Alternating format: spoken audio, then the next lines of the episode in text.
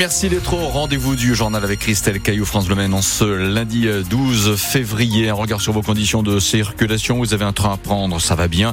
10 minutes pour le euh, retard affiché en ce moment qu'est la gare du Mans pour le TGV direction Nantes de 13h33.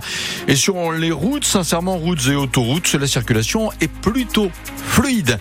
Un mot de météo, quel temps Christelle Caillou Les éclaircies arrivent dans toute la Sarthe. Le vent va rester calme. Il fait actuellement 9 degrés au Mans. Cet après-midi, comptez 12 degrés à la Flèche, 11 à la Ferté-Bernard.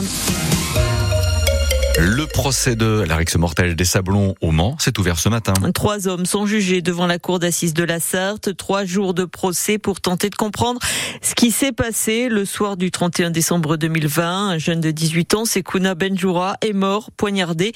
Il faisait partie d'une bande venue en découdre avec d'autres personnes du quartier de Pontlieu. François Breton. Ce soir-là, les trois accusés ont tous un couteau sur eux d'après le juge d'instruction qui a mené l'enquête. Mais un seul reconnaît l'avoir utilisé pour frapper Sekouna Bangoura et il affirme qu'il n'est pas responsable de la mort du jeune homme, son avocate, maître Gwendoline Rivaud. Il conteste effectivement avoir euh, mis le coup mortel.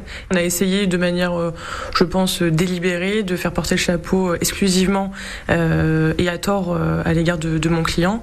L'audience permettra effectivement de, faire le point sur le rôle de, de chacun. L'accusé ne veut pas être un bouc émissaire dans ce dossier. Tout le monde a eu un rôle dans la mort de Sekuna Bangoura, affirme par ailleurs l'avocat de son père, maître Philippe Sorel. Il y en a un qui a porté un coup au visage qui a permis à Sekuna d'être déséquilibré et tomber au sol. Un autre l'a poignardé, un autre était à côté avec un couteau et Sekuna a reçu beaucoup de coups. Puis surtout, une fois qu'il est tombé, une fois qu'il était au sol ensanglanté, aucun des trois n'a ensuite euh, estimé nécessaire de lui porter assistance ou d'appeler les secours. Le père de la victime qui espère que tous les accusés assumeront leurs responsabilités durant l'audience. Le verdict est attendu mercredi soir. Un nouveau drame sur la route dans le nord de la France, près de Dunkerque ce matin. Trois personnes sont décédées dans un accident de la route fauché par une voiture à Steenbeck. Les piétons faisaient une randonnée. Une quatrième personne grièvement blessée a été transporté vers le CHU de Lille. D'après les premières informations, c'est une voiture qui a fait une embardée à la sortie de cette petite commune. Beaucoup d'émotions et d'inquiétude après la mort d'un médecin au Mans. Le docteur Daniel Perru est mort subitement le mois dernier. Il avait 73 ans et il exerçait toujours dans son cabinet dans le quartier de Gazonfier avec deux autres généralistes. Aujourd'hui, il y a la tristesse de ces patients qui perdent leur médecin subitement et aussi, et aussi l'inquiétude avec avec la question de qui va maintenant les soigner. Et avec la désertification médicale en Sarthe, c'est très très compliqué de trouver un autre praticien. Franck Bruel, le président du Conseil de l'ordre des médecins de la Sarthe. À l'heure actuelle, nous avons un nombre de médecins qui continue à diminuer euh, plus doucement qu'auparavant, mais qui continue à diminuer et nous devons être autour de 320, 330 médecins généralistes répartis sur le département. La problématique, c'est qu'on ne peut pas diriger vers un médecin en particulier, puisque ceux qui restent sont de plus en plus saturés.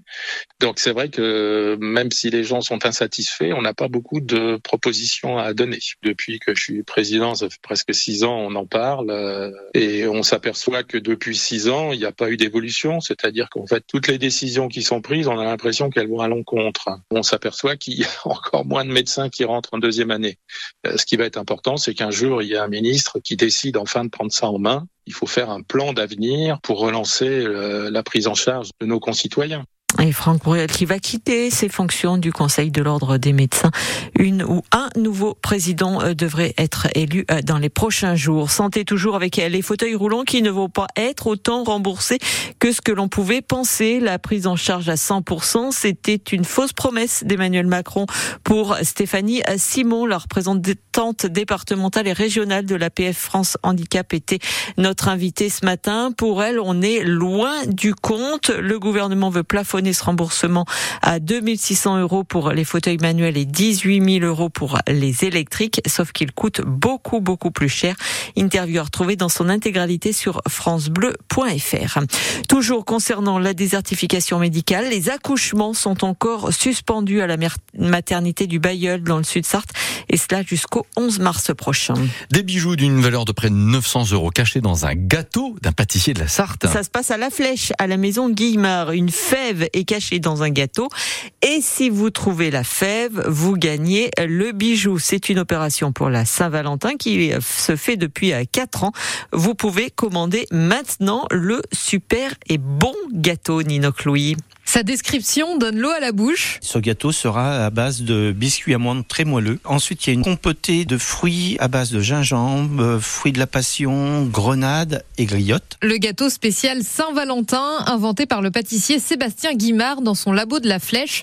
Et si vous avez la chance de tomber sur la fève, vous gagnerez une parure de collier donc une chaîne en argent sertie d'une perle de culture et deux boucles d'oreilles pour une valeur euh, de 890 euros. Sylvie Guimard, elle et son mari mènent ce genre d'opération tous les ans avec la bijouterie Fouché juste à côté. Ça fait des heureux, ça fait vivre la boutique, ça fait une animation supplémentaire. On voit que les clients, ils sont contents également, ils sont contents de gagner un cadeau, contents de participer. C'est la cerise sur le gâteau dans une période très chargée, la troisième la plus importante de l'année après Noël et Pâques. On travaille sur 15 jours, donc deux semaines euh, pour la Saint-Valentin. Ça fonctionne très très bien tous les ans. C'est vrai que c'est une fête commerciale, mais c'est une jolie fête. On met du rouge partout dans la boutique. C'est le jour où il faut faire plaisir, fêter l'amour avec un gâteau pour deux. Les gourmands peuvent d'ores et déjà commander ce gâteau de la Saint-Valentin à retirer le jour J en magasin.